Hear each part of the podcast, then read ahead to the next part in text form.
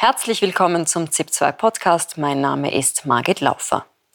Seit Russland die Ukraine im Februar 2022 großflächig angegriffen hat, hat kein westlicher Journalist den russischen Präsidenten Wladimir Putin interviewt. Bis vergangenen Dienstag. Da hat der frühere US-Fernsehstar Tucker Carlson ein Interview mit ihm geführt. Heute wurde es veröffentlicht. Wobei es mehr ein Gespräch als ein Interview war, denn der umstrittene rechte US-Moderator Carlson hat praktisch keine kritischen Fragen gestellt. Zynische Antworten Putins blieben unwidersprochen. Keine Rede von Repression, Kriegsverbrechen, tausende Tote im Krieg in der Ukraine oder Wirtschaftssanktionen. Und so könnten die Einschätzungen des Interviews gar nicht unterschiedlicher sein. Großes Lob in Russland, harsche Kritik im Westen. Wie dieses Gespräch einzuordnen ist, dazu ist der Politikwissenschaftler und Russland-Experte Gerhard Mangott zu Gast. Einen schönen guten Abend. Guten Abend. Herr Professor Mangott, wieso wählt Putin ausgerechnet diesen Zeitpunkt jetzt für dieses Gespräch? Welche Strategie verfolgt er damit? Nun, zum einen ist militärisch Russland in der Ukraine etwas in der Oberhand, rückt vor auf ukrainische Städte. Zweitens äh, ist es so, dass westliche Hilfe, vor allem Finanz- und Militärhilfe aus den USA stockt, weil sich der Kongress nicht einigen kann und es innenpolitische Differenzen zwischen ziviler und militärischer Führung in der Ukraine gibt. Und in dieser besonders komplexen Situation nutzt er einfach äh, die Reichweite von Tucker Carlson, diesem Interviewer, um vor allem die republikanische Wählerbasis in den USA anzusprechen, um sie zu mobilisieren für das, was Donald Trump ihnen als Plattform anbietet. Bleiben wir da zunächst noch bei der russischen Innenpolitik. Schwindet Putins Rückhalt in Russland, wenn er zu so einer regelrechten Inszenierung greifen muss, ausgerechnet zum Zeitpunkt, wo ein möglicher Kontrahent, der Putin-Gegner Boris Nadeshtin, nicht zur Präsidentenwahl zugelassen wird? Nun, nach offiziellen Statistiken ist die Zustimmung zu Putin immer noch über 80 Prozent. Aber es ist natürlich eine repressive Umgebung und nicht alle Menschen sagen wirklich das, was sie sich denken. Es wird äh, diese Wahl, die eigentlich keine faire und freie und demokratische Wahl sein wird, einen großen, großartigen Sieg von Putin bringen. Das einzige Problem ist, dass auch die Wahlbeteiligung einigermaßen hoch sein muss, so rund um die 65 Prozent. Denn sinkt die Wahlbeteiligung darunter, dann würde sich schon bemerkbar machen, dass äh, eine nicht kleine Minderheit in der russischen Bevölkerung die Wahlen gar nicht ernst nimmt, weil sie eben nicht ernst zu nehmen sind, weil sie nicht frei sind. Inhaltlich war bei diesem Gespräch äh, kaum etwas Neues dabei. Hat Sie etwas in diesem Gespräch überrascht?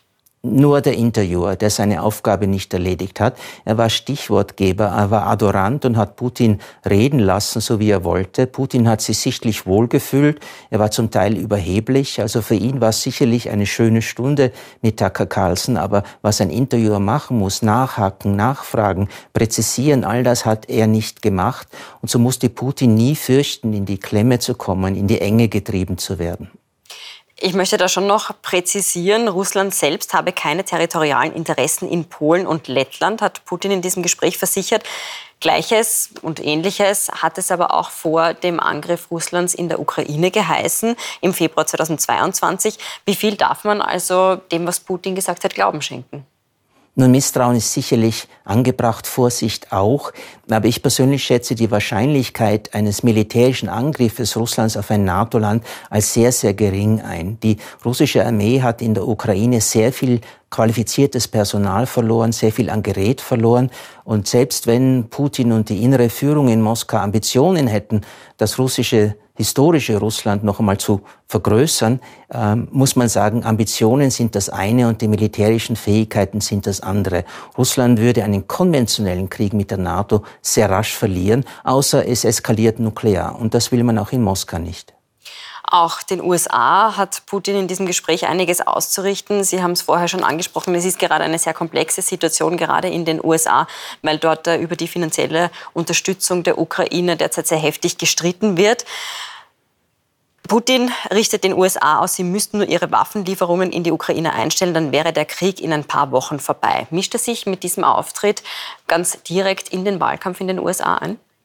Ja, weil das ist Trump-Rhetorik, das ist die Haltung von Donald Trump, der sagt, wir müssen auf Amerika zuerst achten und sollen uns nicht in einen Konflikt einmischen, der tausende Kilometer von den USA entfernt ist. Und das hat Putin auch direkt so äh, gesagt. Er hat gesagt, was kümmert ihr euch darum, meinte die Ukraine, das ist eben so weit von euch entfernt und ihr habt doch selber Probleme. Ihr habt Probleme mit der Migration, mit der Grenzsicherung, mit dem Haushaltsdefizit, mit dem Zahlungsbilanzdefizit. Brexit. Und das ist etwas, womit man die republikanische Wählerbasis von Trump natürlich bedient, die genau das sagt, Amerika zuerst und nicht irgendwo in Europa einen Krieg, von dem die USA eigentlich gar nicht betroffen sind. Sollten die USA nun tatsächlich die Hilfe an die Ukraine streichen oder zumindest kürzen, welche Auswirkungen hätte das denn dann zunächst auf den Krieg in der Ukraine, aber auch auf die Haltung in Europa?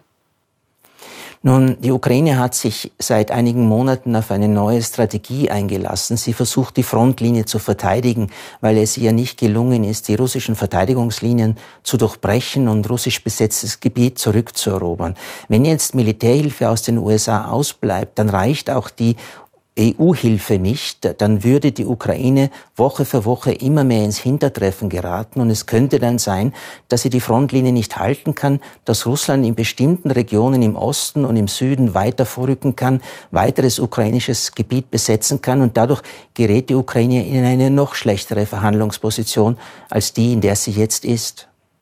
Dass sich die Strategie in der Ukraine geändert hat, darauf weist auch hin, dass äh, der Präsident Volodymyr Zelensky gestern den Generalstabschef ausgetauscht hat. Es geht eben im kommenden Jahr, sagt auch Oberst Reisner gestern hier in der ZIP 2 eher darum, zu verteidigen, als in die Offensive zu gehen. Wenn sich diese Strategie nun auch in der öffentlichen Wahrnehmung in Europa verfestigt, dass es eben jetzt mehr um Verteidigung als um äh, den Angriff sozusagen geht. Gehen Sie davon aus, dass dann auch die Unterstützung für die Ukraine nachlässt? Nur nach außen demonstriert der Westen Geschlossenheit, aber hinter den Kulissen ist es diese Geschlossenheit einfach längst aufgebrochen. Es gibt eben noch Unterstützer der Ukraine, die sagen, wir müssen die Ukraine befähigen, heuer die Front zu halten und dann im nächsten Jahr eine neue Offensive zu beginnen. Und wenn dann nur genügend Material zur Verfügung steht, dann wird die Ukraine eine erfolgreiche Offensive führen können. Andere Staaten sagen, das hatten wir für 2023 schon erwartet. Die Offensive ist aber gescheitert und es ist äh, daher die Frage zu stellen, sollen wir noch langfristig Militär- und Finanzhilfe bereitzustellen in einem Krieg, wo gar nicht sicher ist, ob die Ukraine im nächsten Jahr dann tatsächlich erfolgreicher sein wird, um besetzte Gebiete zu befreien. Und in diesem Lager gibt es dann auch immer mehr, die sagen, man sollte einen Verhandlungskompromiss suchen. Eine Friedenslösung wird es wahrscheinlich nicht geben, aber zumindest einen Waffenstillstand und ein Einfrieren des Konfliktes. Wer könnte in diesen Verhandlungen federführend sein, um ein Ergebnis zu erzielen? Sicher kein westlicher Staat, äh, auch Österreich nicht, das sich gerne immer als Brückenbauer versteht. Äh, in Frage kämen Länder wie die Türkei, Brasilien, Indonesien oder Südafrika. Und natürlich, wenn China dazu bereit ist, wäre China der wichtigste und beste Vermittler in einem solchen Verhandlungsprozess. Gehen Sie davon aus, dass in einer Gemengelage, wo im März in Russland gewählt wird, im Herbst in den USA gewählt wird, es zu solchen Verhandlungen in diesem Jahr dann aber kommen kann? Nein, Putin hat in diesem Interview zwar gesagt, wir sind bereit zu verhandeln, es liegt nur an euch, ihr müsst mit uns sprechen, aber in Moskau denkt man immer noch in den Kategorien eines Siegfriedens. Das heißt, dass man alle Bedingungen durchsetzt, die Ukraine in allem nachgeben muss und dazu ist die Ukraine definitiv nicht bereit.